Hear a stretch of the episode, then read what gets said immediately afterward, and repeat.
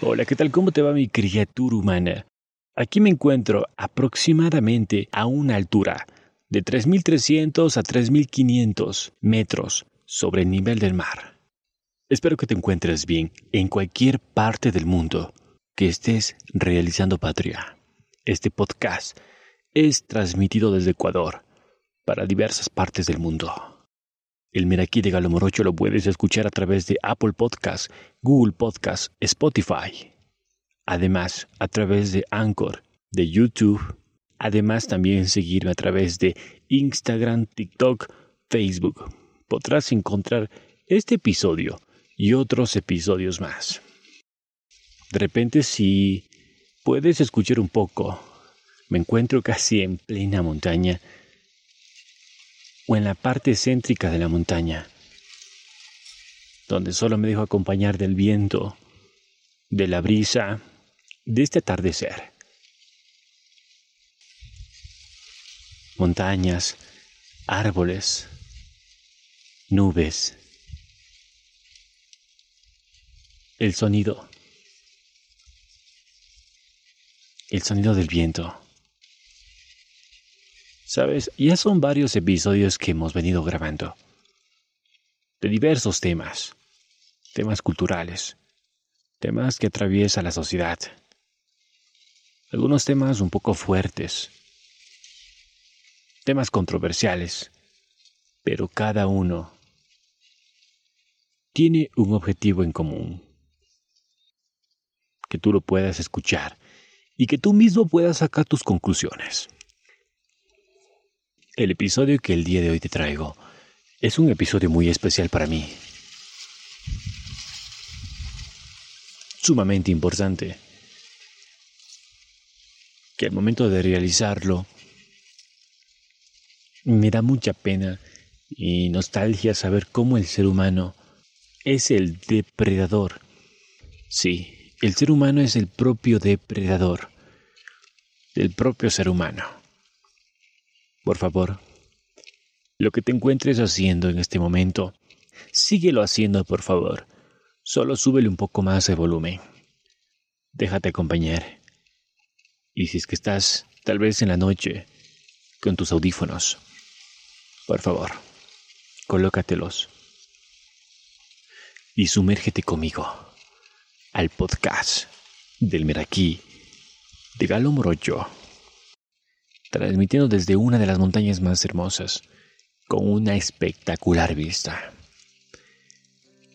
Comencemos.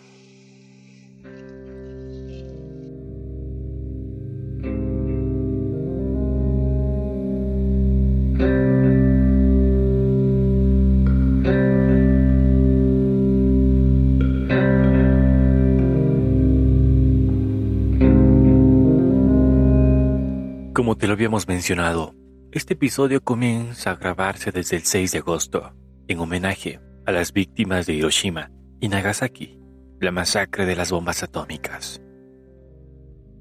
Este podcast trae consigo varias información, la cual se ha ido recabando por varias semanas y hasta meses para poderte brindar testimonios, información sobre la masacre de las bombas atómicas. Por favor, ponte cómoda o cómodo, que para mí es un placer llegar a cada uno de tus oídos y poderte transmitir este nuevo episodio. Esto es El Menaquí. Dígalo morocho. Arrancamos. Por la radio se anunció un avión extraño escudriñaba nuestro pueblo. Mi madre escuchaba mientras preparaba la comida de mediodía. Fuimos al refugio de nuestra casa, pero tras unos minutos los vidrios de las ventanas eran balas y vino una luz como si fueran mil relámpagos al mismo tiempo. Estruendo y explosión. Y después, el silencio. Yasuaki Yamashita, sobreviviente de la bomba atómica en Nagasaki. Triste para la memoria pacifista y la historia del mundo, es el día 6 de agosto de 1945, a las 8 y 15 horas de ese día, desde un avión estadounidense, fue lanzada sobre la ciudad japonesa de Hiroshima la primera bomba atómica, usada directamente sobre población civil. Un mes antes, el 16 de julio, se había estallado la primera en la historia de la humanidad, como parte de pruebas de preparación de este devastador implemento bélico que los Estados Unidos de América llevaban a cabo a la sombra del proyecto Manhattan en el desierto de Arizona, Nuevo México. Aquel 6 de agosto de 1945, la población de Hiroshima despertó dispuesta a asumir sus actividades, como en cualquier día de esos tiempos de guerra. Un avión estadounidense sobrevolaba la zona y antes de ser detectado, lanzó a Little Boy el nombre clave de la bomba atómica, con 4.4 toneladas y 64 kilos de uranio detonó con una potencia de aproximadamente 16 kilómetros y con una intensidad mayor a mil relámpagos. En un instante acabó con la vida de 70.000 personas. Los efectos secundarios permanecieron por años y aún están presentes. 6 de agosto de 1945 el artefacto nuclear. Bautizado como Little Boy, hacía blanco en la ciudad de Hiroshima, tres días después. Fatman, su hermano mayor, esta vez, cargado de plutonio 239, lo haría sobre Nagasaki. Las bombas de Hiroshima y Nagasaki terminaron con la vida de miles de personas en un instante. Para los sobrevivientes fue solo el comienzo de años de dolorosas heridas, enfermedades, miedo, sentimiento de culpa y discriminación. No existen cifras definitivas de cuántas personas murieron a causa de los bombardeos del 6 y el 9 de agosto de 1945. Los cálculos más conservadores estiman que cinco meses después de los ataques, unas 110.000 personas habían muerto en ambas ciudades. Otros estudios afirman que la cifra total de víctimas a finales de ese año pudo ser más de 210.000 personas.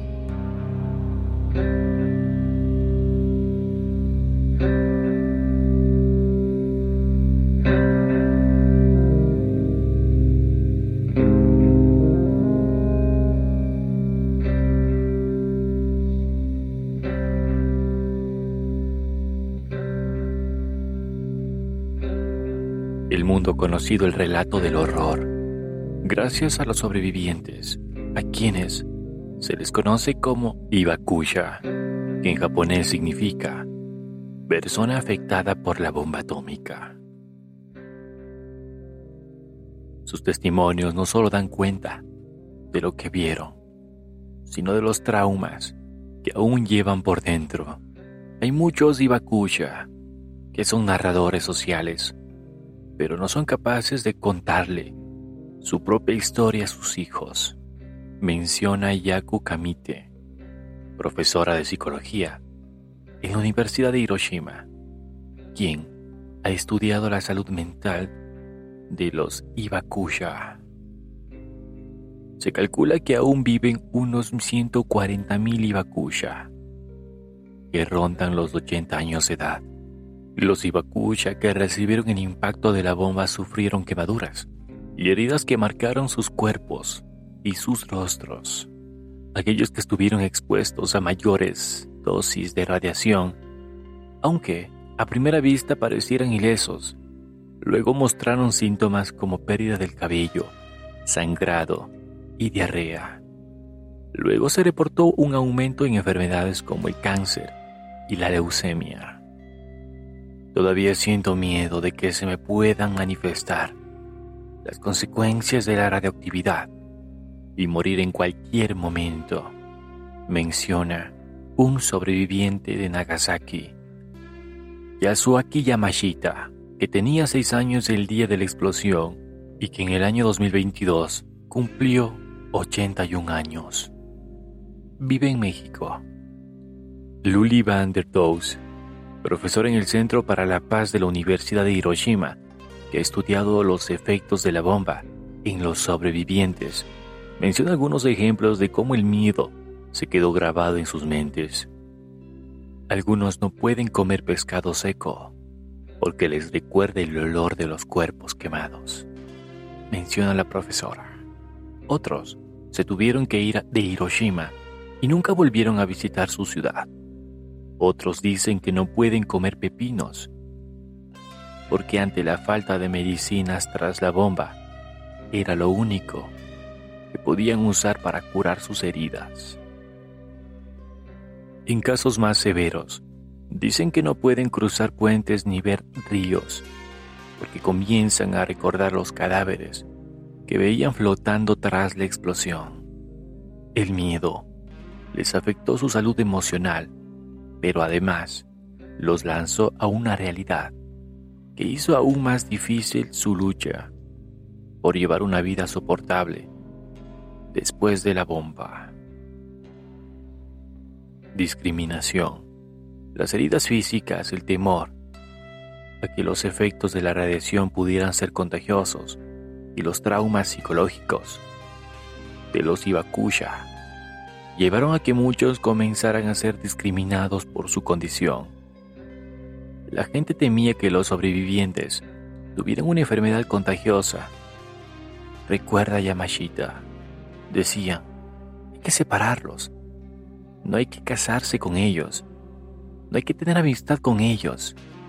El temor a la discriminación llevó a que muchos ocultaran su condición de Ibakusha se negaran a hablar de ello.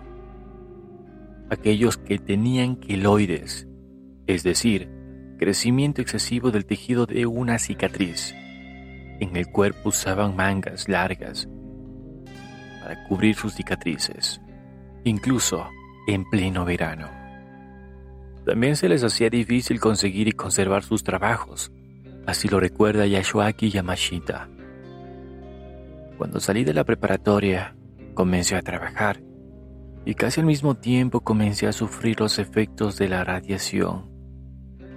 Empecé a perder la sangre, evacuaba sangre, vomitaba sangre. Entonces no podía trabajar. Si conseguía un trabajo, venía esa enfermedad y tenía que renunciar. Así, duré como dos años. Mucha gente me decía que yo era un flojo, que no quería trabajar, pero no era esa la razón. Era simplemente que no podía trabajar. Yo necesitaba trabajar, pero no podía. Para las mujeres la situación muchas veces era aún más difícil. En esa época, casarse era muy importante para las mujeres japonesas. Era casi la única cosa que una mujer esperaba. Recuerda, Setsuko Turlum, sobreviviente de Hiroshima, quien en julio compartió sus recuerdos durante un evento en línea para conmemorar el 75 aniversario de las bombas.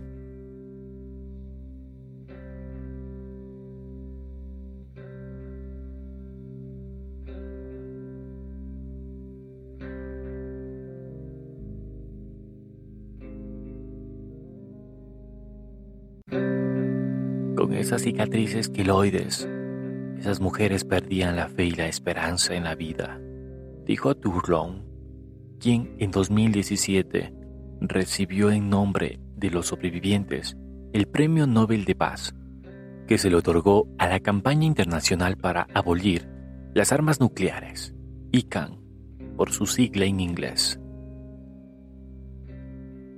Keiko Ogura, otra sobreviviente de Hiroshima, recuerda que vivió esa discriminación en carne propia. Lo menciona para la cadena BBC Mundo. Tenía ocho años. Era solo una niña pequeña en la escuela elemental, pero sabíamos que no debíamos decir que habíamos estado en la ciudad ese día. Si decíamos algo relacionado con la radiación, no nos podríamos casar. No decíamos que éramos sobrevivientes. Teníamos un certificado de sobrevivientes. Y al mostrarlo en el hospital, podíamos recibir tratamiento médico que ayudaba a pagar el gobierno. Sin embargo, la gente nos decía, no muestres eso. Al principio, yo no le prestaba atención. Sentíamos que todos compartíamos el mismo destino, pero cuando ya era una mujer en edad de casarme, a los 18 o 20 años, los hombres jóvenes que fuera de la ciudad me preguntaban, Keiko, ¿dónde estabas al momento de la bomba? Por mi parte, no hay problema, pero a mis padres les preocupaba. Sé que muchas otras personas también tuvieron esa experiencia. La profesora Van der Doos cuenta que cuando llegaba el momento de casarse, algunas personas contrataban detectives para investigar si la pareja había estado en Hiroshima al momento de la bomba.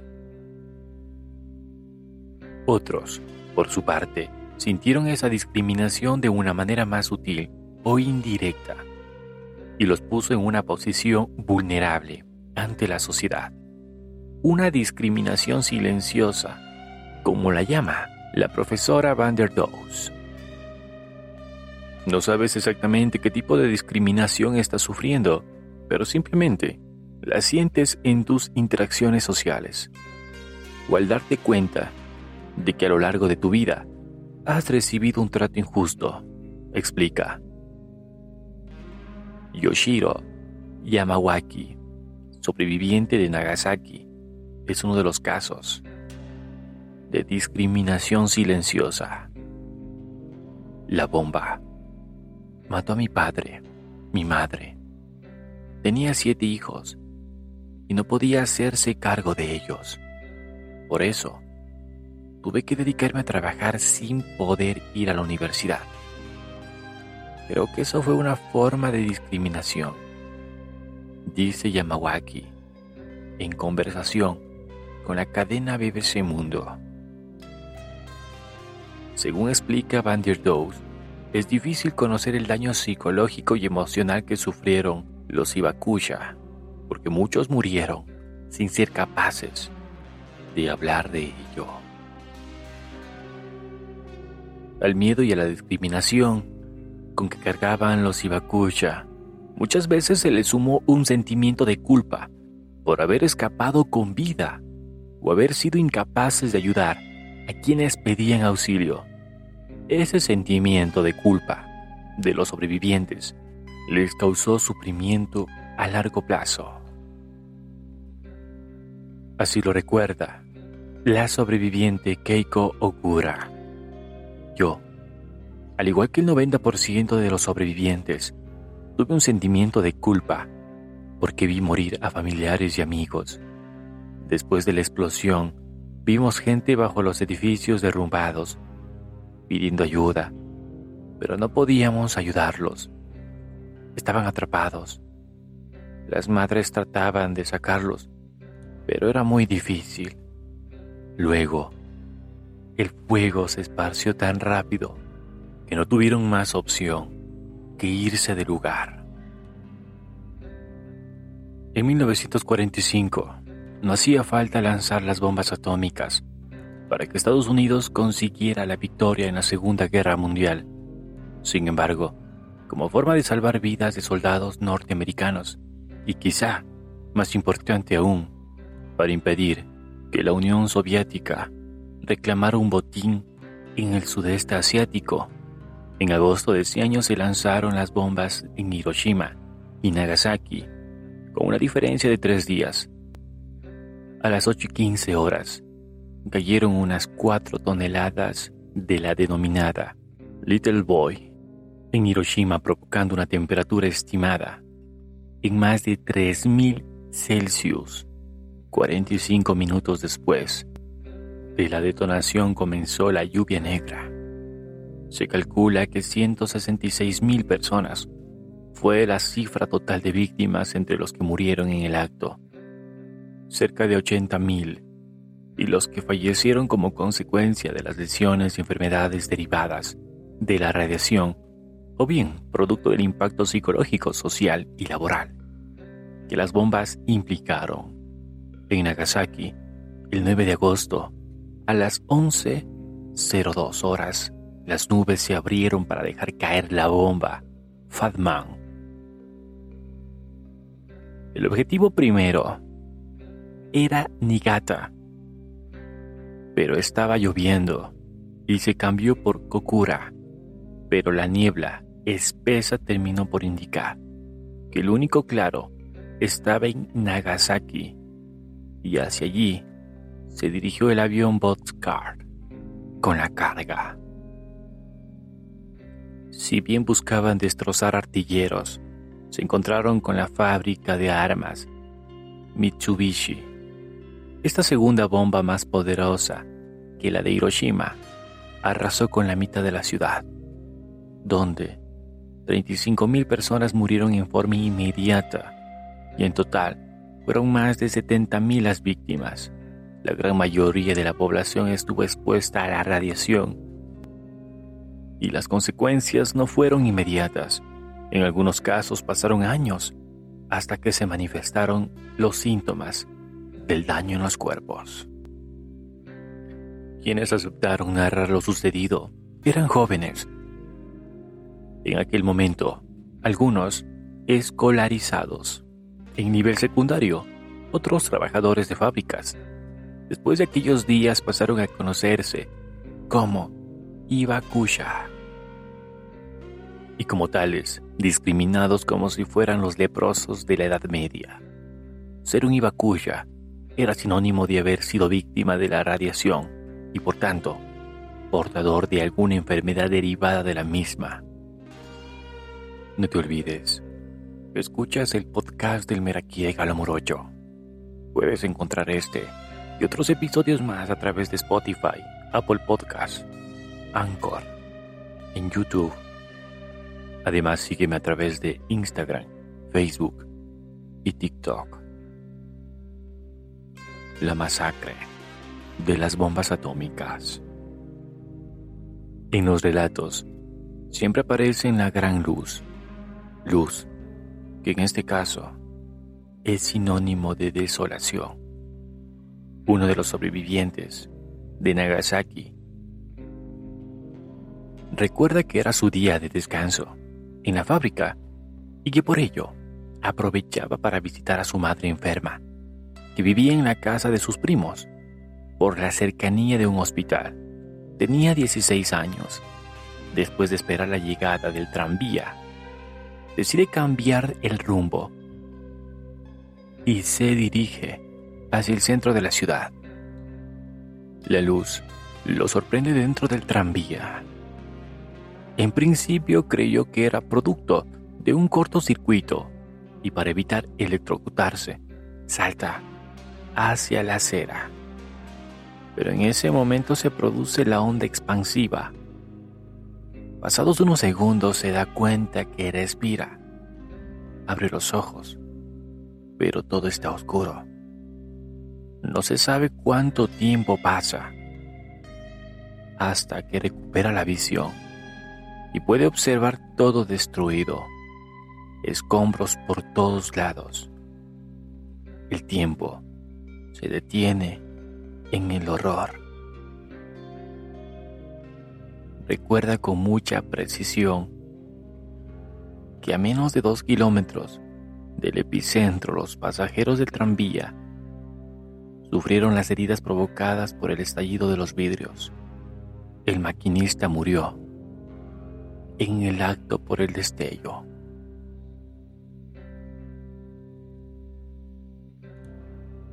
La víctima menciona, yo me salvé de la radiación porque salté Me lastimé el pie, pero fui a buscar a mi madre. La encontré y la cargué sobre mi espalda. La llevé a un lugar abierto cerca de la vía. Comenta que vio muchas personas heridas y quemadas que se dirigían hacia donde ellos estaban. Huían del fuego. No sabía el sexo ni la edad de las personas. Parecían fantasmas que marchaban agonizantes. Se podían escuchar palabras como, me duele, por favor ayúdame, me quema. En otro relato, también de Nagasaki, aparecen las mismas palabras. Todo quema. Los sobrevivientes expresan su dolor con frases cortas. Algunos, porque el llanto los ahoga. Otros, tienen dificultad para hablar español. Los familiares, especialmente los hijos, describen un poco más. Se murieron todos los parientes. La que falleció de una bomba es mi abuela. Una pareja de sobrevivientes expresa. Nos salvamos porque ella estaba en un templo a 30 kilómetros del epicentro y yo en el ejército. Otras palabras que se repiten con frecuencia son humo, ceniza, calor, sed. Escuchamos decir que había que sacudirse el polvo y las cenizas en el río. Los cadáveres flotaban. Algunos se habían tirado porque no aguantaban el dolor de las quemaduras. O tal vez tenían sed y se ahogaron en la desesperación. Recuerda, un sobreviviente de Hiroshima. Otro sobreviviente nos cuenta que se hallaba a 28 kilómetros del epicentro. Trabajaba como voluntario en los campamentos que abastecían a las ciudades de alimentos. El servicio comunitario entre los jóvenes que cursaban la escuela secundaria era rotativo. Podía ser en el campo o en las fábricas de armas. Había que colaborar como soldados. Tenía solo 15 años y vivía en la pensión de la escuela. Las alarmas por bombardeos ese día no sonaron.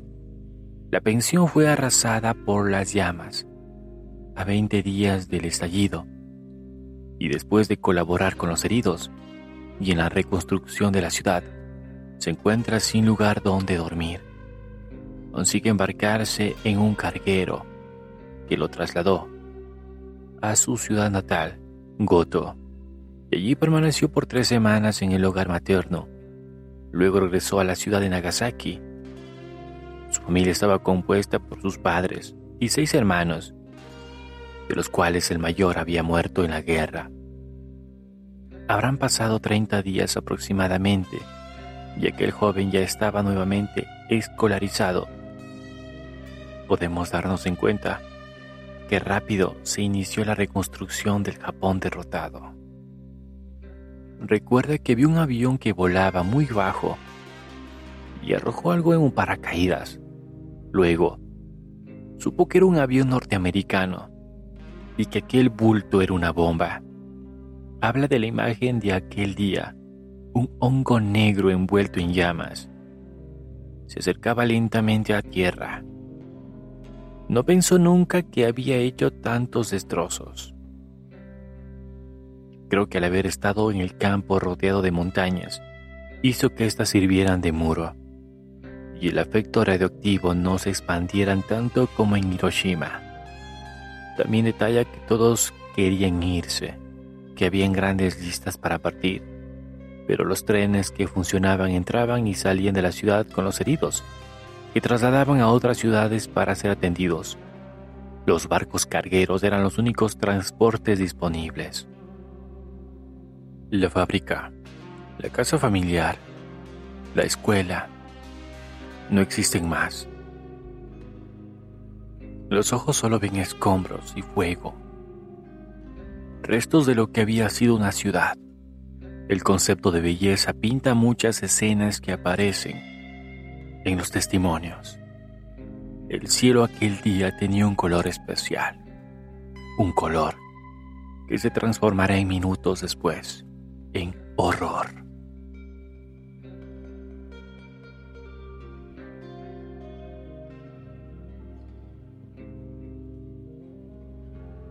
Chiyoko Kuwabara tenía 13 años cuando estalló la bomba atómica encima de la ciudad japonesa de Hiroshima el 6 de agosto de 1945. La mañana del 6 de agosto hacía muy buen tiempo. Era un día muy cálido. Salí desde mi casa hasta el barrio de Yacobacho, que está a 800 metros del epicentro de la explosión, para reunirme con los niños de mi clase, cuenta la señora Kuwabara. Uno de mis compañeros dijo, ¿no tiene la bandera de Japón que llevan nuestros aviones en las alas? Pero enseguida los demás le dijeron que por estar volando tan alto era imposible distinguir la bandera japonesa. Éramos niños y lo único que acertamos a decir fue sí, es verdad. Seguimos mirando creyendo que era un avión japonés el avión dejaba una estela muy, muy larga, de oeste a este. Como estábamos convencidos de que era un avión japonés, estábamos muy tranquilos. Estábamos así, siguiendo con la vista, cuando de repente, ¡boom! Nos dejó caer la bomba atómica. Menciona. La detonación se produjo a unos 600 metros de altura, generando una enorme bola de fuego que alcanzó un millón de grados centígrados de temperatura en su centro. La energía liberada por la explosión fue el equivalente a 15.000 toneladas de TNT. El impacto produjo una descomunal nube de humo blanco en forma de hongo que se convertiría en el icono de una nueva época. Los ojos de ningún ser humano habían sufrido un destello tan luminoso y nadie había sentido una explosión de tal fuerza. Ese día muchos habitantes murieron de inmediato, muchos carbonizados por las temperaturas extremas de la bomba o por los incendios, otros aplastados por los edificios o lanzados por los aires por la onda expansiva de la explosión. Chiyoko, que en aquel tiempo tenía 13 años, fue lanzada al sótano de una casa vecina y hacía las veces de refugio. No sé bien cuánto tiempo transcurrió. Me despertó el sonido de unas voces. Estaba muy oscuro y poco a poco el aire se tornó gris. Vi tres sombras. Las primeras personas que veía me puse muy contenta y cuando empecé a gritar auxilio, auxilio, una de las tres se me acercó. Era una de mis compañeras y me dijo, Chillo, te has salvado, estás viva. Esas fueron sus primeras palabras y cuando vi su cara, no pude contener el llanto. Allí lloré por primera vez ese día.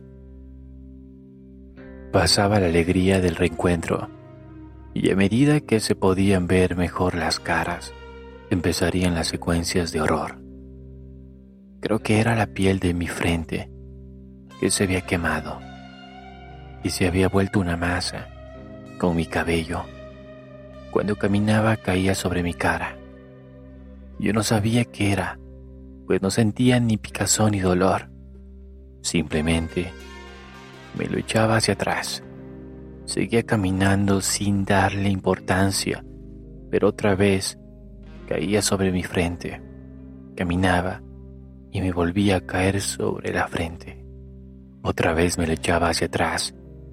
Se quedaba allí un momento y vuelta a caer. De repente una de mis amigas se detuvo a mirar mi cara y exclamó, asustada, ¿Qué te pasó? Estás muy quemada. Ver cientos de personas caminando desolladas, con su carne viva, expuestas al aire o con una parte del cuerpo carbonizado, Se hizo algo habitual ese día. Todos los irradiados caminábamos con los brazos levantados a la altura del corazón. Escapábamos con esa postura. Parecíamos fantasmas. No podíamos caminar agarrados de la mano. Las quemaduras eran tan graves que solo podíamos arrastrar nuestro cuerpo.